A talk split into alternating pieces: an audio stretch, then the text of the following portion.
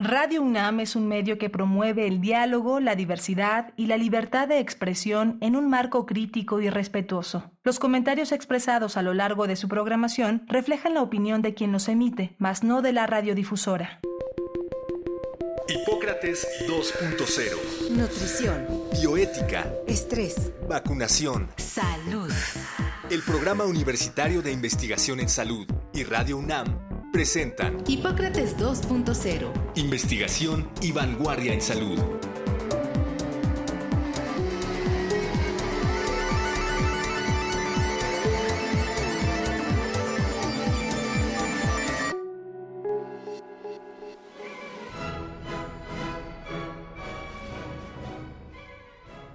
Hola, hola, bienvenidos a Hipócrates 2.0. Yo soy Mauricio Rodríguez.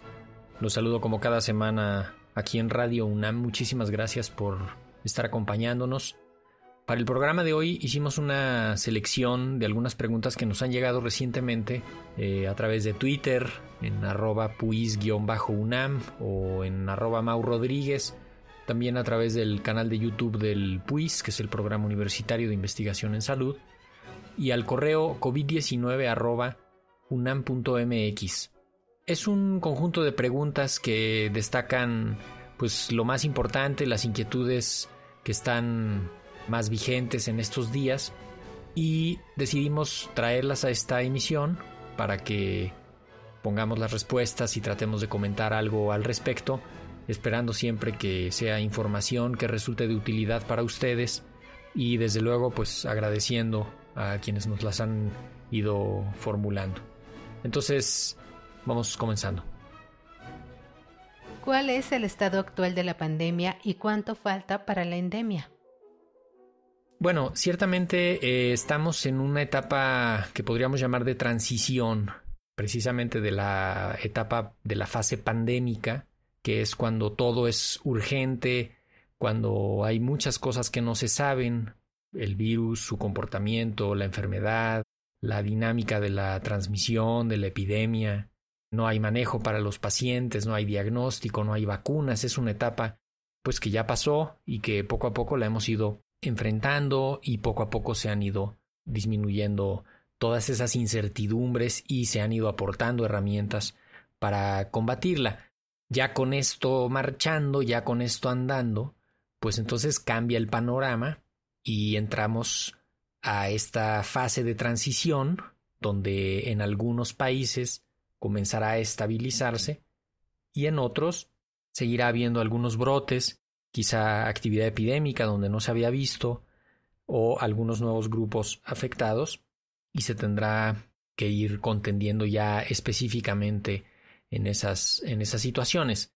La endemia se refiere al patrón de comportamiento regular de una enfermedad. De ninguna manera es un problema menor puede ser una enfermedad muy fuerte, muy grave y que sea endémica y que siempre esté ocurriendo.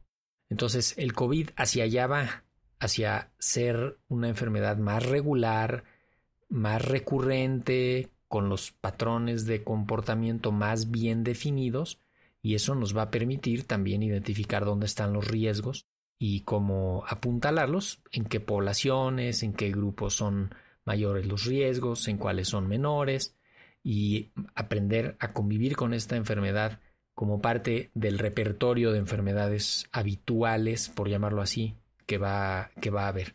El COVID-19 no se va a terminar, va a ser una enfermedad que pues va a seguir con nosotros durante muchos años y esperemos que vaya estabilizándose y que cada vez las olas sean menos intensas y que termine incorporándose a este patrón de circulación que tienen los, microorganismos del tracto respiratorio y que tienen una circulación prácticamente así estacional. Ahora estamos en una etapa en México donde llevamos ya varias semanas con disminución de la epidemia, prácticamente todo el país está en semáforo verde, quizá comience a haber actividad epidémica en algunos municipios, en algunas ciudades, pero no algo que empiece gestar una, una siguiente ola todavía, pero tenemos Estados Unidos por un lado que empieza a tener actividad epidémica relevante en varios estados ya un par de semanas con actividad epidémica nuevamente y varios países de Europa y en Asia está China con unas epidemias muy fuertes que han llegado a provocar el confinamiento de 100 millones de personas, que no es cosa menor, ciudades muy grandes que han estado en confinamiento. Entonces, mientras siga habiendo esta actividad epidémica en muchos países o en varias regiones, pues el resto del mundo seguimos, eh, seguimos pendientes y no podemos bajar la guardia. Entonces, estamos en ese, en ese momento. Probablemente vamos a empezar a ver que en algunos países hay un control mucho más eh, completo que en otros y en algunos se ha empezado a frenar, en otros ha avanzado de manera distinta y tenemos que seguir pendientes de la epidemia pues prácticamente por todos lados. La nueva variante BA2 es más o menos peligrosa que las anteriores. Bueno, durante toda la epidemia hemos ido viendo variantes que ya estamos familiarizados con su existencia. Son el mismo virus que proviene desde el, desde el inicio de la pandemia, con algunas modificaciones suficientes para ser diferente de, de las anteriores sin dejar de ser el mismo SARS-CoV-2.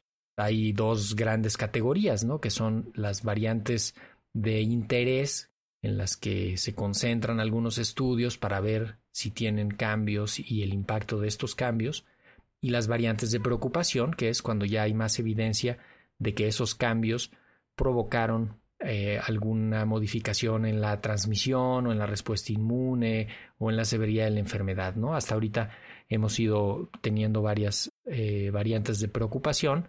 La más reciente que surgió en noviembre del 2021, que fue la variante Omicron, rápidamente avanzó por todo el mundo, desplazó a todas las otras, sobre todo a la variante Delta, que había sido la variante dominante durante la tercera ola en el verano acá en México y en Europa, en, en, muchos países, también en Asia y aquí mismo en el continente americano. La variante Omicron, a su vez, ha tenido unas que llamamos subvariantes, que son pues la misma variante Omicron, pero ya por decir algunas derivadas de Omicron y que pues empiezan a agruparse y empiezan a tener toda una rama de la evolución de esta variante y que han tenido un comportamiento distinto de la variante original Omicron y desde luego diferente de, de la variante del virus, del virus original de Wuhan. Entonces, la subvariante BA2 sigue siendo una variante Omicron, sigue siendo una variante de preocupación, y está empezando a ser la variante dominante o la subvariante dominante en todo el mundo y que en poco tiempo pues va a ser probablemente la, la, variante más relevante. Es una variante más contagiosa, es una variante que se le escapa a algunos de los tratamientos, sobre todo a los de anticuerpos monoclonales, que es un tratamiento específico con anticuerpos que se ha utilizado, y es una variante que hasta ahora no se le escapa a la protección de las vacunas, no se le escapa a las pruebas de diagnóstico y no causa una enfermedad más severa. Entonces, por ese lado estamos pues relativamente tranquilos, pero sí estamos preocupados porque es una variante muy contagiosa, es una variante capaz de reinfectar a las personas que ya les había dado y que tenemos que ir viendo cómo y cuándo se va metiendo en los diferentes países. En México ya se ha encontrado, es una variante que ya está presente en las muestras que se han analizado de nuestro país y como tuvimos una ola muy fuerte de Omicron, pues esto quizá podría modificar un poco la distribución de esta variante. Pero el mensaje final y lo más importante aquí es, sigue siendo una variante de preocupación, tenemos que seguir cuidándonos, debe de seguir vigilándose desde el punto de vista virológico, y tenemos que mantener toda esta alerta general porque es un fenómeno que todavía no termina.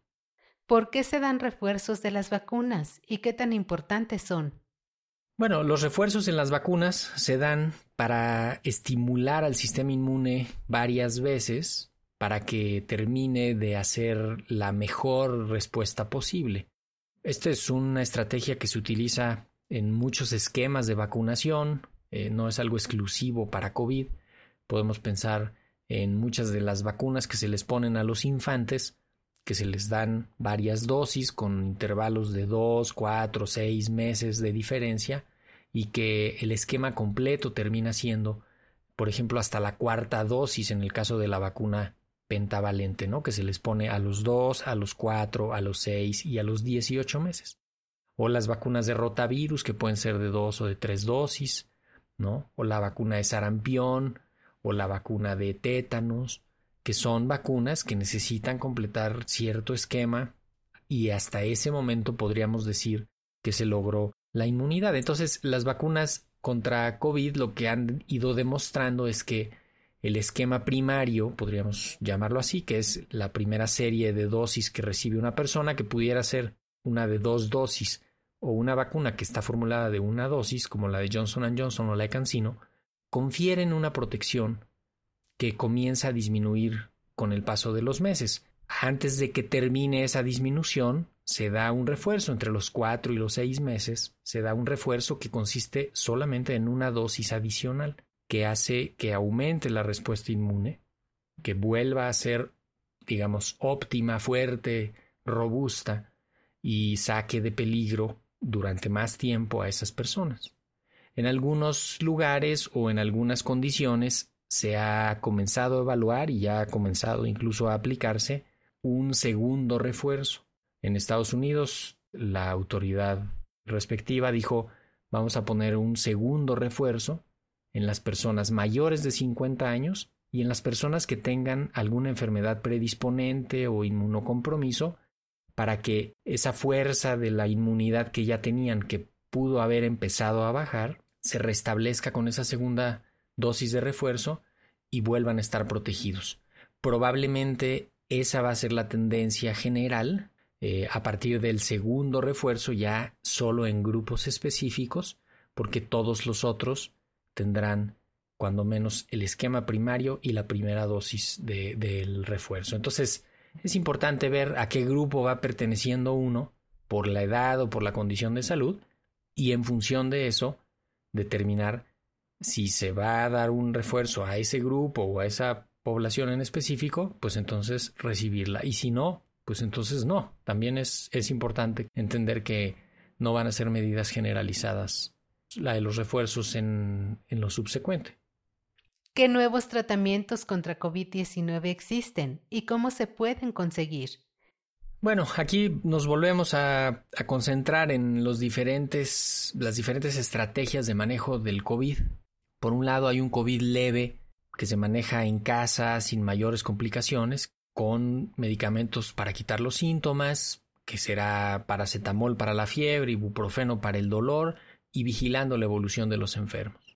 Vigilando la temperatura, vigilando la oxigenación y vigilando las condiciones generales, y habitualmente en la inmensa mayoría de los casos estos, estos cuadros leves así se quedan, se resuelven y no presentan eh, mayores complicaciones. Hay además algunas estrategias terapéuticas para tratar a los pacientes que tienen COVID y podríamos dividirlas en dos grandes grupos. Unas en las que se da algún medicamento específico contra el virus para inactivar el virus directamente y que idealmente se tiene que dar en los primeros 5 o 7 días de que comenzaron los síntomas y se hace en las personas que tienen riesgo de que ese COVID se complique. Esto en términos generales hay dos medicamentos que son pues los que los que se van a terminar usando en, de manera generalizada en estos casos con riesgo de complicación que se llaman molnupiravir y Paxlovid. Estos dos medicamentos lo que hacen es que inhiben la multiplicación del virus en la etapa inicial de la infección en el cuerpo. Algo parecido a lo que hace el oseltamivir con el virus de la influenza y que pues tiene un efecto notable clínicamente muy importante. Entonces, estos dos medicamentos están ya avanzando, en algunos países ya se están utilizando, en México ya hay autorización de alguno de ellos para, para ser utilizados aún no se ha publicado la estrategia exacta de, cómo se va a acceder a esos medicamentos, porque como han pues, recibido autorizaciones para uso de emergencia, entonces van a utilizarse de una manera mucho más restringida, no van a ser medicamentos de uso, de uso generalizado. Pero esos serían los dos antivirales específicos que están pues ya tocando la puerta. Además, hay otra serie de estrategias y abordajes terapéuticos para que los pacientes en los hospitales que se están agravando reciban la mejor atención con medicamentos generalmente que interfieren en la respuesta inmune para evitar el daño provocado por la respuesta inmune exacerbada durante la infección por COVID y que no se deterioren, se descompensen.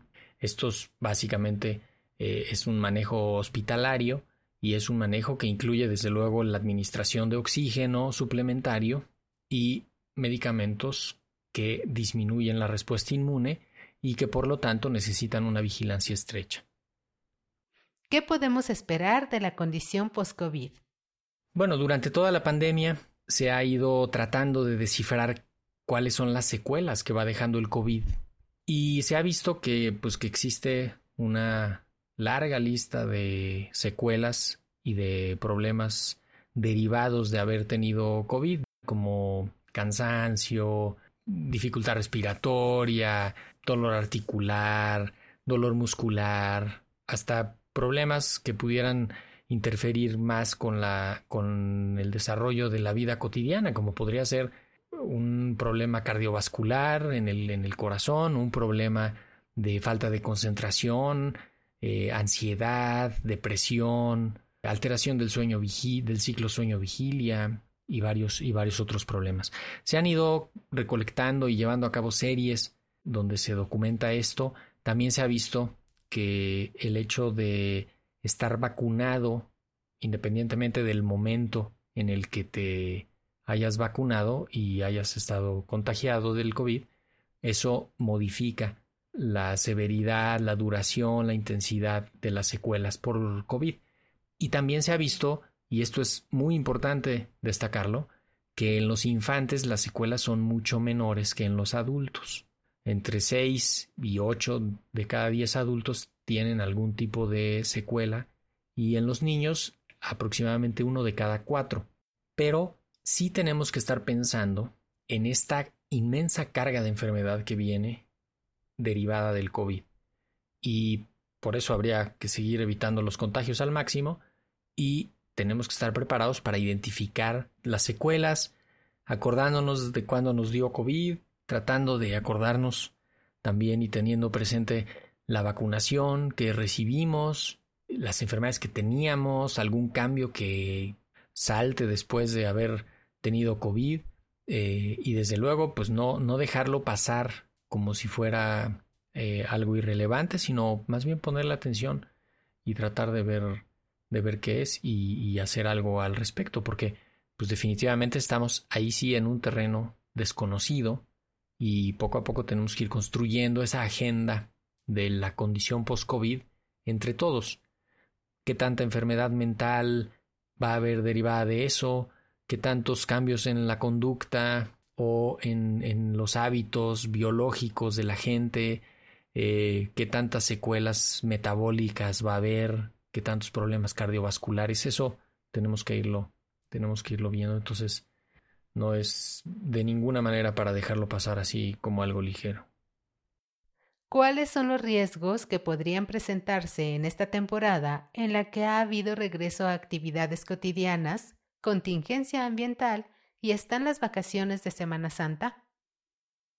Bueno, aquí se juntan varias cosas que pues todas abren riesgos de, contagio de COVID en caso de que hubiera en alguna, en alguna comunidad, ¿no? Que pudiera irse provocando algunos brotes la, apertura de todas las actividades y el llevarlas a cabo ya de manera rutinaria pudiera conducir al relajamiento de ciertas medidas en las situaciones de riesgo, básicamente quitarse el cubrebocas y que no esté bien ventilado el lugar, y eso podría empezar ahí a favorecer, o ya tener las actividades de lleno y todo lo que está ocurriendo, también podría ser que la gente que estuviera enferma, por estar haciendo esas actividades y no detenerlas, fue, o sea, fuera y contagiara a los que estuvieran ahí en, esa otra actividad. Entonces es importante no perder de vista, no perder de vista eso. La contingencia ambiental, pues desde luego genera riesgos para la salud. Podría dificultarse un poco la recuperación de las personas que tuvieran algún problema respiratorio, precisamente porque la calidad del aire sea eh, inadecuada, con el consecuente riesgo de, estar ahí en un, en un lugar cerrado. Entonces hay que poner atención ahí a eso. La contingencia lo que restringe es la actividad física intensa. Entonces, en una escuela pueden salir los niños y las niñas al patio, simplemente que no estén corriendo mucho, que no estén haciendo mucha actividad física, pero sí que tengan el lunch afuera, que estén afuera el tiempo más posible, que tomen incluso clases en algún lugar eh, al aire libre, protegidos del sol, y que no se pierda eh, esta, pues esta necesidad de abrir ventanas y de ventilar que eso ayuda a controlar los riesgos del COVID. Eventualmente vamos a tener una quinta ola de COVID en el país, tal vez de menor intensidad, desde luego con un menor impacto, eh, pero que va a seguir habiendo circulación del virus. Estamos viendo en otros países lo que pasa cuando quitas las restricciones, básicamente el uso del cubrebocas en interiores, y pues en cualquiera de los escenarios se ve que la epidemia se vuelve a reactivar. En el Reino Unido, en Estados Unidos, en algunas partes de China, en Asia, en otros países. Entonces, hay elementos suficientes para decir conservemos el cubrebocas, sigamos avanzando en la vacunación lo más posible y evitando los riesgos.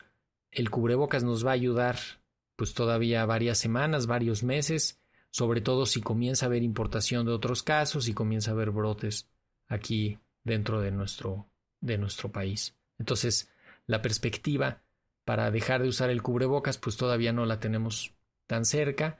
Quizá en algunas situaciones de bajo riesgo se quitará el cubrebocas, pero hay que entender que la mayoría de las situaciones de la vida cotidiana pudieran ser pues situaciones donde, donde el riesgo es alto eh, y lo mejor será mantener el uso del cubrebocas ahí. ¿Qué podemos hacer para que no vuelva a suceder algo como lo que ha ocurrido? Bueno, con esta pregunta cerramos el programa. Eh, la respuesta es un poco compleja porque, por un lado, este problema tan grande de la pandemia de COVID-19 nos ha hecho aprender muchas cosas y también nos ha permitido identificar muchas otras donde hay que incidir para, para evitar algo parecido, eh, que se ve poco probable que pudiera pasar algo cuando menos igual a esto, precisamente porque hay elementos para el diagnóstico, hay una plataforma para la producción más rápida de vacunas, hay una plataforma para la distribución de insumos, eh, ya se aprendió la reconversión hospitalaria, ya se puso en práctica la reconversión hospitalaria, ya se puso en práctica un aumento en la disponibilidad de pruebas de diagnóstico eh, y de, pues, grupos para elaborar guías de práctica clínica, eh, laboratorios para la identificación de los microorganismos, de tal manera que pues es nuestra responsabilidad hacer que todo eso vaya a nuestro favor y juegue a nuestro favor. Por otro lado, también se debe de reconocer que parte de este problema viene de la relación que guardamos como seres humanos con nuestro planeta y del estilo de vida que tenemos como humanidad. Entonces quizá también ahí va a haber que modificar algo, que las ciudades no sigan creciendo a ese ritmo eh, imparable, que se frene el calentamiento global, el cambio climático. Necesitamos que haya menos deforestación, que los ecosistemas se conserven lo más, eh, pues lo más intacto posible, sobre todo aquellos donde, donde hay una biodiversidad importante, selvas, bosques, eh, todas las costas, se necesita hacer un uso, un uso responsable del planeta. Esto pues es muy difícil que lo, que lo midamos y que le busquemos una conexión directa con algo como esto que nos está pasando. Pero pues parte del problema fue que de la región de Wuhan salieron vuelos a todo el mundo en pocos días, llevando gente ya contagiada y que en muy poco tiempo estaba el virus prácticamente en todo el planeta, gracias a la inmensa conectividad que tenemos. Y por otro lado, la inequidad en los accesos y en, el acceso a los servicios de salud, a los recursos de salud también ha sido un problema que ha, que ha impactado de manera notable.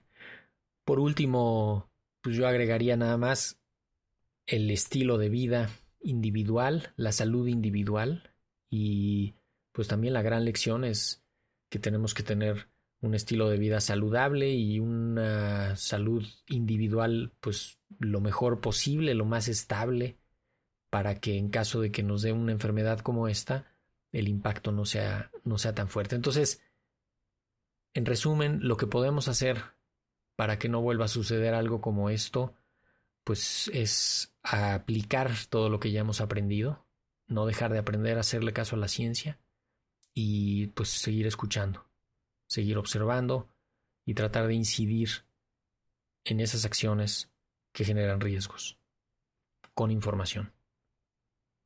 Eso es todo por hoy.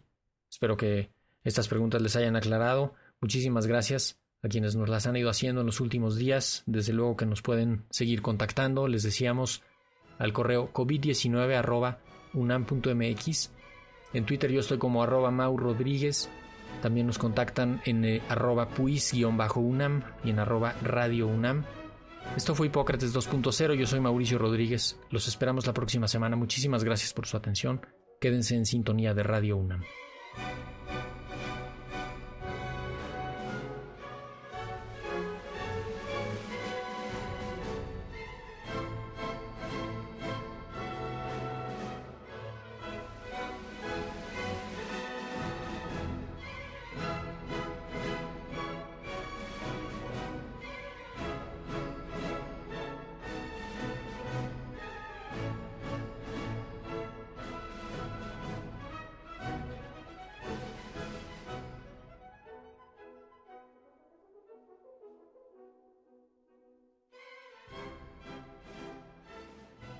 Agradecemos al doctor Samuel Ponce de León, coordinador del Programa Universitario de Investigación en Salud y coordinador académico de esta serie. El Programa Universitario de Investigación en Salud y Radio UNAM agradecen tu escucha. Te esperamos la siguiente semana para platicar sobre lo último en materia de salud e investigación en Hipócrates 2.0 investigación y vanguardia en salud. Se despiden de ti en la producción Patti Gamboa, Héctor Castañeda y Alejandra Gómez. Hipócrates 2.0, Radio UNAM. Experiencia sonora.